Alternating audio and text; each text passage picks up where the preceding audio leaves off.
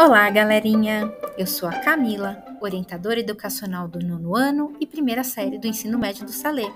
E no nosso primeiro episódio do Salecast falaremos sobre Não sei estudar.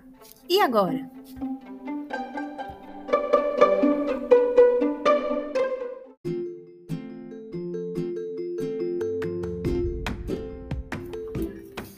Na minha rotina, eu recebo muitos alunos com o seguinte questionamento: Camila, eu não sei mais o que eu faço. Eu juro que eu estou estudando, mas eu não consigo recuperar as minhas notas. Me ajuda.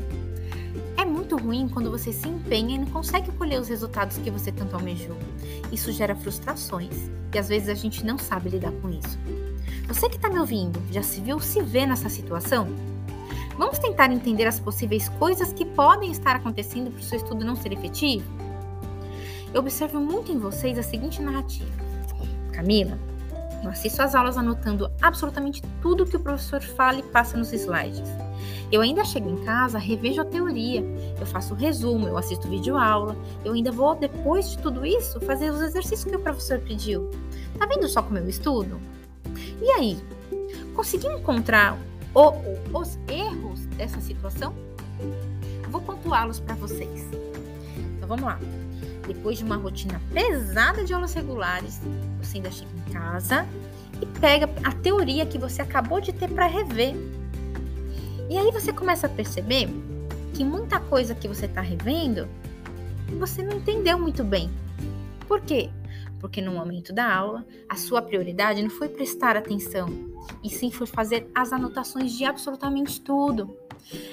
Realmente é necessário fazer anotações, mas do que for mais relevante, não de tudo que está sendo colocado naquela aula, porque você acaba não prestando atenção e isso vai deixar você inseguro. Outra coisa que acontece em decorrência disso, você perde muito tempo revendo uma coisa que você acabou de ter e não prestou muita atenção e surgem dezenas de dúvidas. E aí você vai para a parte mais importante do seu estudo, que é o exercício, a resolução de exercício, quando você coloca em prática aquilo que a teoria te ensinou. Só que nesse momento, você já está cansado.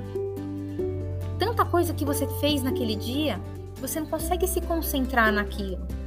E aí, é como se você estivesse estudando matemática, fazendo um grande exercício, e aí você se lembra que na aula de química a professora falou uma coisa lá sobre átomo que eu não entendi direito. Já mudou o foco. Você já não está prestando atenção nem numa coisa e nem na outra. E aí o que, que acontece? Você não consegue render aquilo que você deveria render na resolução dos exercícios. E, e não funciona como deveria ser. Quando você chega na prova, então, depois disso, como é que você tá? Inseguro. E a insegurança vai deixar você ansioso. Isso vai gerar um baixo rendimento. Olha como as coisas estão ligadas. Mas você sabia que fazendo tudo isso no mesmo dia, ou seja, pegar a teoria, rever a teoria de hoje, ainda no mesmo dia, não vai trazer para você grandes resultados, porque ela trabalha com memória de curto prazo.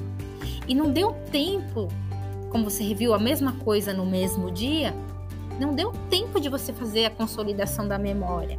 Você acaba usando ela pouco. Estudar muitas horas do dia a mesma matéria não é eficiente. Você precisa do sono para consolidar suas memórias. Então, o ideal é estudar o mesmo conteúdo de maneira fracionada em dias diferentes. Espaçar estudos duplica a chance de reter conhecimento. Presta atenção nisso. Então, coloque a técnica de espaçar na sua rotina de estudos. Você vai perceber o quanto que ela é eficiente e quantos resultados positivos você vai começar a colher. Espero que tenham gostado. Eu aguardo vocês no próximo episódio. Até lá!